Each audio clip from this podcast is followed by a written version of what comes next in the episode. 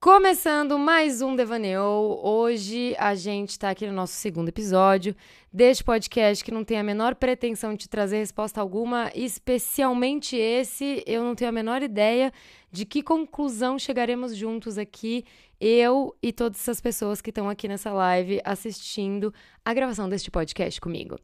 E hoje, especificamente, o assunto do dia de hoje aconteceu depois de uma conversa com os meus primos e que eu queria dividir com vocês para ver se essas coisas passam aí com vocês também. É bem provável que vocês já tenham feito esses testes de personalidade. Quem aí que está me assistindo já fez esses testes de personalidades. Existem muitos, né? Existem testes infinitos.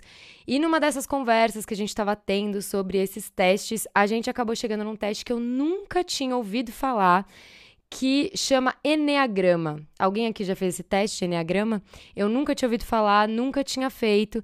E fui fazer esse teste, né, para ver de qual é que era, qual que era a minha personalidade, porque eu acho que a gente fica muito curioso, né? A gente quer que esses testes às vezes tragam algumas respostas de quem a gente é. A gente quer que esses testes, sei lá, respondam alguma coisa pra gente, ou até que a gente seja meio assim afagado, né? Que tem aquela coisa de é, eu vou ver alguma coisa sobre mim que é muito legal, né? Eu vou conhecer uma parte de mim que é muito legal.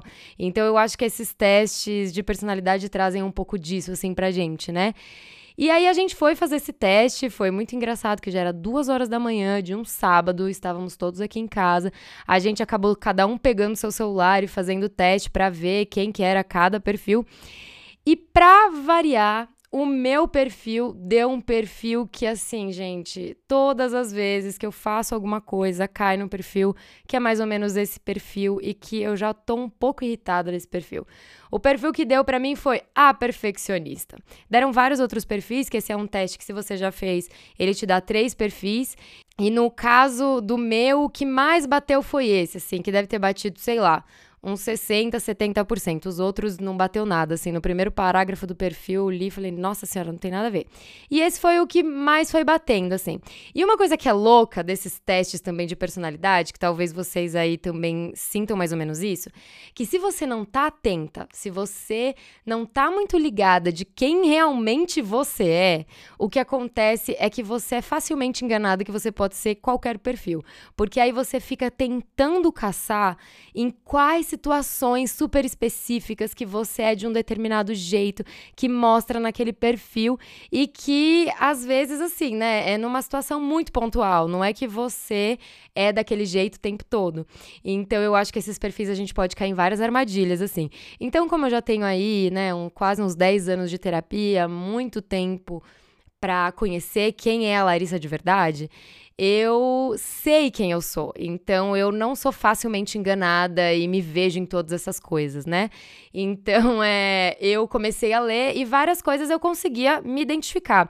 E perfeccionista, se você aí tem mais ou menos a minha idade, é aí uns 30 anos mais ou menos, é aquela característica, é aquele defeito que ali nos anos 2000, 2010 era a característica perfeita pra gente dar naquelas entrevistas de emprego falando tipo, ai, qual que é o seu defeito? Ai, eu sou muito perfeccionista, só pra pagar de pessoa bonita, né? E no fim, muitas dessas pessoas realmente são perfeccionistas, mas a gente usou muito essa característica pra gente conseguir passar numas entrevistas de emprego. Eu acho que eu cheguei a usar essa carta em algum momento. E só que o que acontece é que assim, ser perfeccionista para quem é, não sei quem aqui que tá me ouvindo e me assistindo aqui na live, quem realmente é, né? Levanta a mão aí. Não é uma coisa muito legal de ser, né? Não é uma coisa muito confortável, não é legal as pessoas que estão em volta de você conviverem com alguém que é perfeccionista. Não é legal, né? Conviver com essa pessoa, porque você se torna uma pessoa muito difícil é de conviver, de estar tá no dia a dia das pessoas, de. Enfim, né? Até para quem é a própria pessoa perfeccionista, eu acho que é uma coisa muito complicada. E a galera que tá aqui me assistindo, várias pessoas estão dizendo, né, que elas são perfeccionistas e que isso é muito difícil, não é uma coisa muito legal. E assim, no início, eu acho que essa é uma característica que eu tinha, que eu me gabava muito de ser. Eu me gabava de ser perfeccionista, porque é aquela coisa de, nossa, eu vou entregar um trabalho muito bem feito, eu vou sempre fazer coisas de um jeito muito incrível. E no fim das contas, a gente sofre muito, né, por ser assim. E eu acho que quando virou essa minha chave, quando é, eu entendi o tanto que eu sofria por ser essa pessoa, foi uma coisa que eu quis deixar de ser de uma maneira extremamente ativa. E eu acho que isso é uma coisa que eu faço até hoje, né?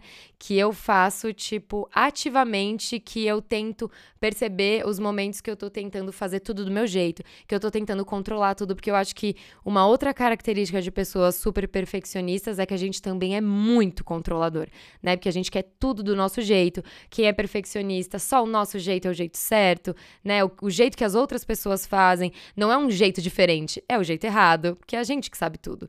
Então eu percebia que eu sofria muito, eu fazia as pessoas que estavam em volta de mim também sofrer muito com isso.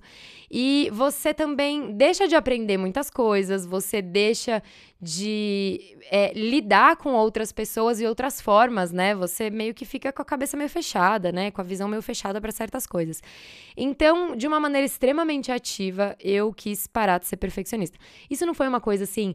É, especificamente levada para terapia, sabe? Uma coisa super pontual, assim. Foi uma coisa muito minha comigo mesma, de, tipo, começar a perceber em situações específicas quando eu tava sendo assim. Então, por exemplo, eu tava com alguém dentro do carro, essa pessoa tá dirigindo. Eu dirijo de um jeito, a pessoa dirige de outro. O meu instinto era falar: não faz isso, faz desse jeito, dirige de tal jeito. Então eu percebia que eu tinha esse instinto, eu parava e não vou fazer isso. Eu vou ficar aqui de boa, calada, mesmo que eu esteja me corroendo por dentro, né? Então eu, eu comecei a perceber essas coisas que eu fazia e que eu não queria fazer mais. Por exemplo, eu sou muito controladora na cozinha. Gente, família italiana, a galera cozinha mal bem. Se tem outras pessoas cozinhando que talvez eu não confie muito no dom daquela pessoa na cozinha, eu vou querer dar meus pitacos, eu vou querer me intrometer. Então, eu tento ativamente, tá, beleza, eu tô aqui para ser uma sous-chef, né, que eu tô aqui só para cortar um negócio, eu vou cortar um negócio. E a pessoa que tá aqui controlando a cozinha, ela que vai tocar a cozinha, e eu só vou fazer a minha função mesmo, não vou invadir a função de ninguém. O Vitor tá aqui falando, é que perfeccionista só funciona para perfeição de uma pessoa. Exatamente, aí imagina junta um bando de perfeccionista que cada um com a sua super razão, super perfeição, meu, vira um negócio muito louco, né? A Érica, minha noiva, tá aqui na live se expressando, dizendo que ela sofre. E ela sofre mesmo. É, eu preciso dar todo esse mérito para ela, porque, coitada, gente, é, é difícil. Difícil, Érica. e quando eu comecei a lidar com isso de uma maneira diferente, assim, para mim até hoje é difícil. para mim até hoje eu, eu ainda tenho que ficar me policiando com relação a isso o tempo todo. Tava contando pra galera aqui da live que hoje eu e a Erika a gente foi para uma cidade aqui perto da nossa e ela estava dirigindo na volta. E em vários momentos o meu instinto é tipo falar o jeito certo para Erika dirigir, o jeito certo para fazer as coisas. E aí às vezes eu fico olhando para baixo, eu olho para os lados, eu fecho o olho, porque aí é um jeito de eu não ficar olhando e de eu não, não ficar dando pitaco, entendeu? Então assim, quando eu dou um pitaco hoje em dia, significa que eu já deixei de dar uns 400. O que eu dei é porque foi assim, não conseguiu passar no meu filtro, sabe? e aí o que aconteceu é que assim, eu cansei muito de de ser taxada por isso. E de várias outras coisas. Eu acho que vocês devem passar por isso, né? A gente tem algumas características que são aquelas características pelas quais as pessoas identificam a gente. Então, por exemplo, uma das coisas que, além de perfeccionista, as pessoas nem falavam muito isso sobre mim. Isso era uma coisa que eu sabia sobre mim. Mas uma coisa que as pessoas sempre falavam muito sobre mim é que, ah, a Lara é muito determinada. Cara, isso é uma qualidade, é uma característica super legal mas eu vou ficar o resto da minha vida sendo definida só como uma pessoa determinada, não tem mais nada sobre mim. Eu não sou uma pessoa divertida, eu não sou uma pessoa engraçada, eu não sou, sei lá, qualquer outra coisa sabe? Eu sou só uma pessoa determinada. Eu era sempre vista como essa pessoa e sempre essa coisa voltada para o trabalho, sabe? Até que, graças a Érica, ela passou a me, me caracterizar como uma pessoa muito empática. Adorei esse momento que virou essa chave da determinada para pessoa empática, porque mudou um pouco, porque eu não fiquei só taxada como aquilo lá, né? Estão falando aqui, gente, será que a gente é a mesma pessoa?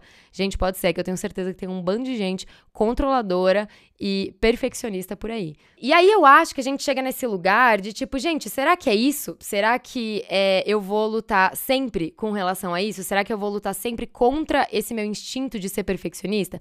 E aí eu queria, na verdade, levar essa pergunta para vocês aí, porque, né, esse podcast já tem a, a. O único objetivo dele é não trazer resposta nenhuma.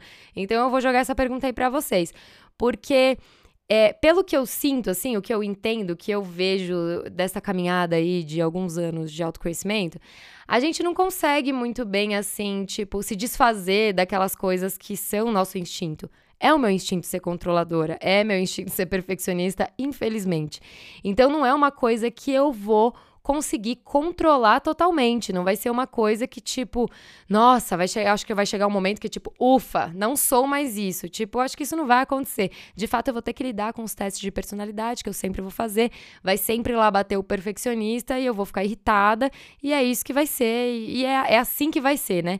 Só que, por um outro lado, por exemplo, eu tava vendo esse teste, e aí, assim, eu não gosto muito de me é, tipo, sabe quando a gente se engana? Eu não gosto de me enganar. Então, hoje de manhã eu sentei com a Érica no café da manhã e falei: olha, eu vou ler todas as características que estão aqui, né, nessa, nessa característica de perfeccionista, e eu quero que você me fale o que, que você me vê ou não, porque a Erika já me conheceu numa fase que eu já tinha me esforçado muito para mudar, que eu já não era mais essa pessoa, e que eu conseguia ler ali as características e identificar que, tipo, meu, aqui tem muita coisa que eu já fui assim que eu não sou mais. E esse teste desse Enneagrama, se você não fez aí, é legal de fazer, chama Enneagrama para Líderes. Procurei o teste na internet para fazer. Eu tenho um pouco de medo dessas coisas que a gente fica fazendo esses testes meio sem um acompanhamento. Não acho essas coisas muito legais. Mas assim, a título de curiosidade, não leve isso tão a sério, tá? Use como, tipo, o horóscopo do dia, sabe? Só pra gente ter ali mais uma ferramenta para talvez conhecer, é, pensar em alguma coisa específica, mas não talvez para levar isso para um outro lugar, porque aí eu acho que se a gente vai levar isso para um outro lugar, a gente precisa de uma ajuda, de alguém, né, que realmente entenda como, como esse teste é feito, por que, que as coisas são, são desse jeito, né? o Vitor já tá aqui falando que ele já foi fazer. Vamos fazer o teste, só que assim, o teste tem 45 perguntas. Você não vai conseguir fazer agora, ouvindo esse podcast, ouvindo essa live.